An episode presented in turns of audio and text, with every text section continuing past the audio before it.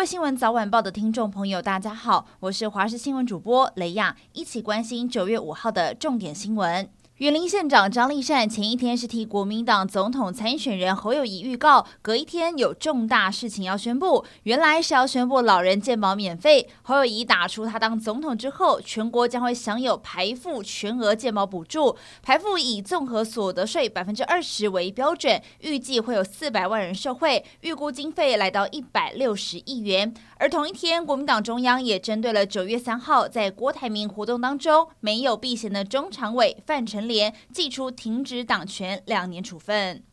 台南市前议长郭信良因涉犯重化区弊案，涉嫌向业者索贿超过千万。台南地检署侦查终结，认定郭信良和高姓里长向重化案的工程顾问业者索贿一千三百万元。检方今天以贪污等罪嫌将两人提起公诉。由于郭信良矢口否认犯行，因此建请法院从重量刑，并褫夺空权。而高姓里长的律师也因为过程当中偷偷拍摄侦查笔录，想传给里长太太。涉泄密罪遭到起诉。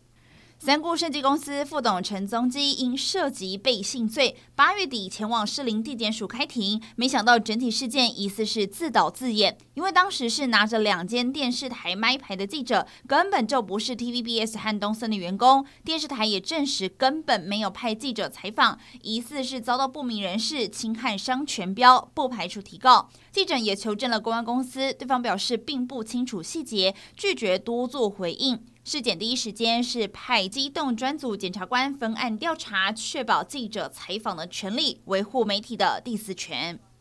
体育消息：洛杉矶天使队的球星大谷翔平最近的日子真的不太如意。先是手肘韧带撕裂伤，造成投球关机。今天天使对上精英，在赛前练打的时候，大谷又因为右侧腹部紧绷，立刻退场休息，也被天使队移出了先发名单。而大谷的经纪人也表示，大谷手肘受伤并不是先前开刀的地方，而是其他位置。第十三号台风鸳鸯即将要生成，日本气象厅就预测，最快二十四小时内就会升格为台风，向东北方前进，可能会影响这个关东地区。另外，艳红台风会直扑日本，虽然昨天已经减弱为热带低气压，但仍为日本北部带来了大量潮湿的水汽。栃木县和茨城县将会面临强风和豪大雨，提醒即将前往日本旅游的民众要随时留意天气资讯。